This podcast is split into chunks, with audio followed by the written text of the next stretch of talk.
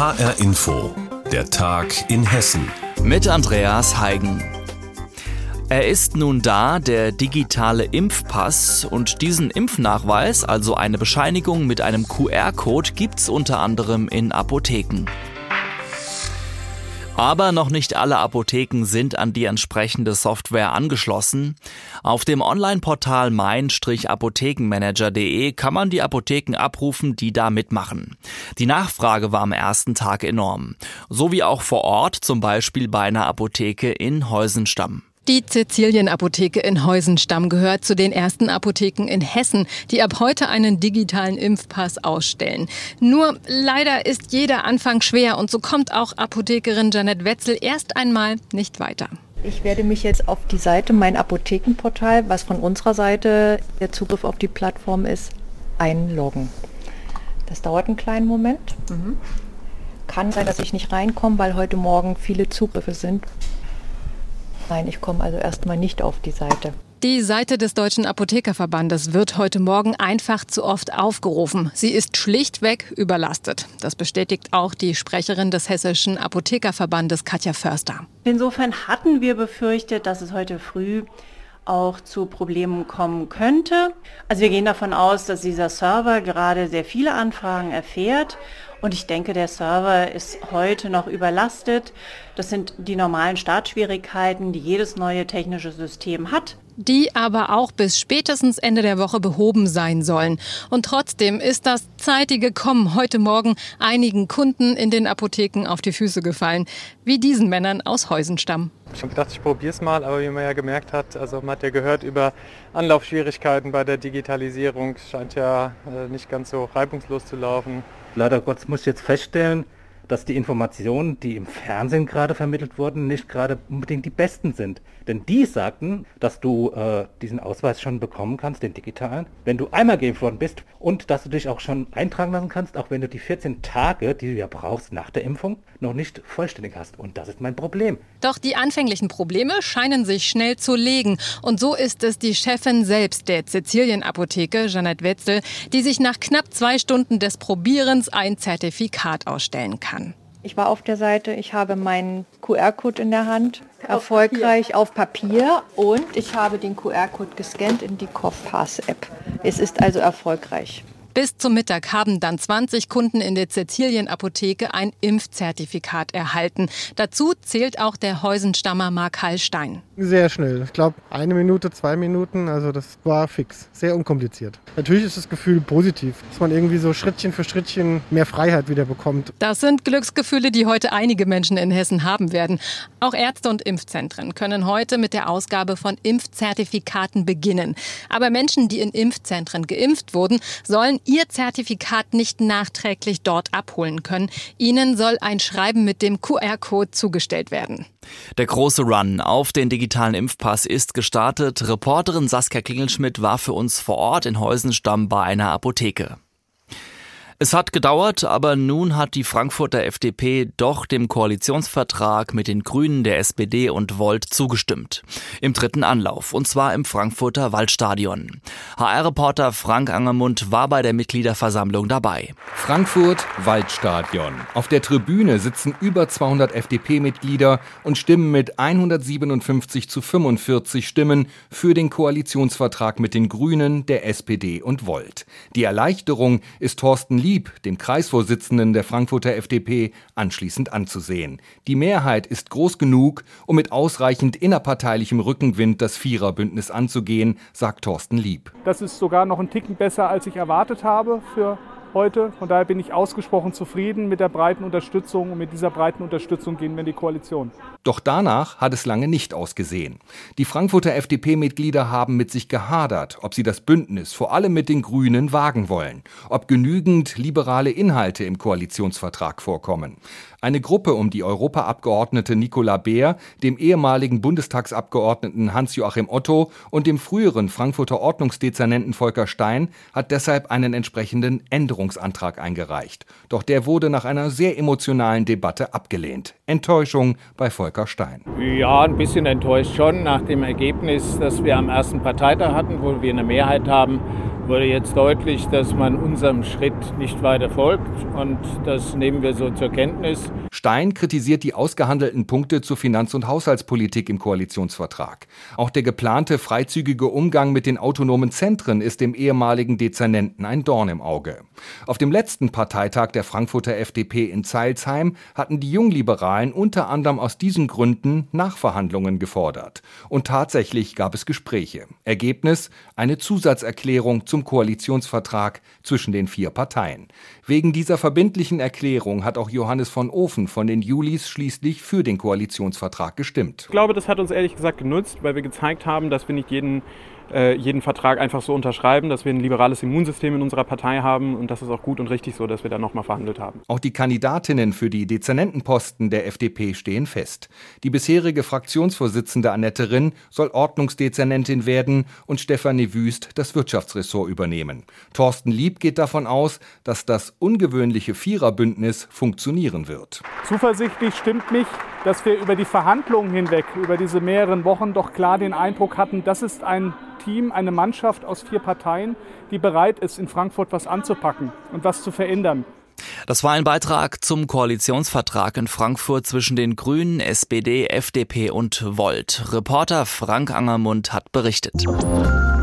Weil sie die Terrororganisation IS unterstützt haben soll, muss sich die 32-jährige Kim Theresa A. nun vor dem Oberlandesgericht Frankfurt verantworten. Die Frau aus Frankfurt war 2014 mit ihrem damaligen Mann nach Syrien ausgereist ins IS-Gebiet. Ende letzten Jahres ist sie dann zurückgekommen und seitdem sitzt sie in Untersuchungshaft. Reporter Volker Siefert beobachtet für uns den Prozess und er hat mit meinem Kollegen Uli Höhmann über diesen Fall gesprochen. Volker, was wirft die Generalstaatsanwaltschaft ihr denn konkret vor? Ja, sie war eben Teil dieser Terrororganisation. Das dokumentiert die Staatsanwaltschaft damit, dass sie sagt, äh, sie hat ihren Mann, der ein IS-Kämpfer war, den Haushalt gemacht, hat ihn aber auch, wenn er krank war, gepflegt, hat von dem Sold gelebt, rund 100 Dollar im Monat, von dem sie dann eben auch einen Anteil bekommen hat, weil sie ja seinen Haushalt geführt hat. Aber sie soll eben auch in Häusern gewohnt haben, wo Menschen gewaltsam vom IS vertrieben wurden, teilweise auch umgebracht wurden, um diese Häuser eben zu besetzen. Und sie soll auch eine Deutsche, die ebenfalls im IS-Gebiet gelebt hat, denunziert haben, weil sie sich hinter den Kulissen despektierlich über den IS geäußert habe. Das sind alles schwere Vorwürfe. Sie selbst ist geständig, hat heute vor Gericht den Eindruck gemacht einer Frau, die ja am Leben teilnimmt, die früher gerne Party gemacht hat, gefeiert hat, die sehr, sehr gerne sich schminkt und das heute auch wieder getan hat zum Prozessauftakt. Sie ist unverschleiert erschienen und hat sich eben hier auch als jemand eingelassen, der geständig ist, der kooperativ ist mit der Justiz. Was du da erzählst, ähnelt ja durchaus dem, was viele andere IS-Rückkehrerinnen auch sagen vor Gericht. Was ist das Besondere an dem Fall jetzt? Das Besondere könnte man eigentlich in einem Satz zusammenfassen. Die Ermittler mussten nur ein Buch lesen, und zwar ein Buch, das ein Spiegelreporter 2017 über sie geschrieben hat. Sie hat ihm damals aus Syrien heraus, allerdings war sie dann nicht mehr im IS-Gebiet, sondern in anderen Teilen Syriens Interviews gegeben und Einblick in ihre Chatprotokolle, so dass der Spiegelreporter ihre Lebensgeschichte, ihren Weg ins Kalifat und daraus wieder hinaus beschreiben konnte. Und es gibt noch einen zweiten Journalisten, der wohl bei diesem Prozess laut Aussage der Verteidigung eine Rolle spielen wird. Und das sei ein Journalist, der eben unterlegen ist bei dem Bieterwettbewerb, nenne ich es jetzt mal, um das Buch. Der soll, als sie 2020 dann in Deutschland äh, verhaftet wurde, nach ihrer Rückkehr aus Syrien, bereitwillig äh, den Ermittlern Aussagen gemacht haben über ihre Gespräche mit ihr als Informantin, wenn man so will, als äh, jemand, dem er als Journalist eben auch begegnet ist. Und das spielt hier auch eine Rolle.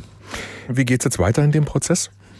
Es sind insgesamt zwölf weitere Prozesstage bis Ende August angesetzt und wie schon gesagt, die Kim Theresa A., die lässt sich ein, erzählt sehr viel jetzt heute erstmal zum Auftakt aus ihrem Leben und versucht eben auch sich so zu beschreiben, das war jedenfalls mein Eindruck, dass sie nicht wirklich tiefgründig in der Ideologie verankert gewesen ist, die der IS gepredigt hat. Die Frage wird sein, warum ist sie dann dahin gegangen? Warum hat sie diese Taten, die sie ja nicht bestreitet, gemacht?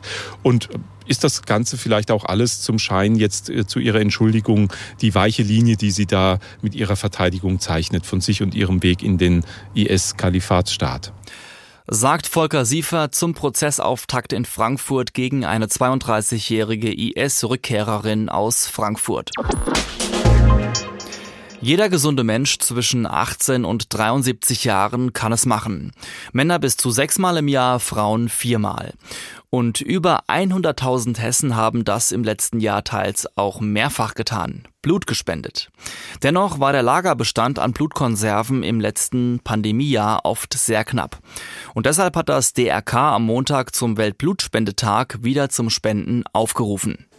Die Faust geschlossen lassen, sitzen wir ein Pixar. Kaum ist die Nadel drin im Arm von Thomas Waren, füllt sich der erste Konservenbeutel auch schon mit seinem Blut. Alles okay? Alles okay.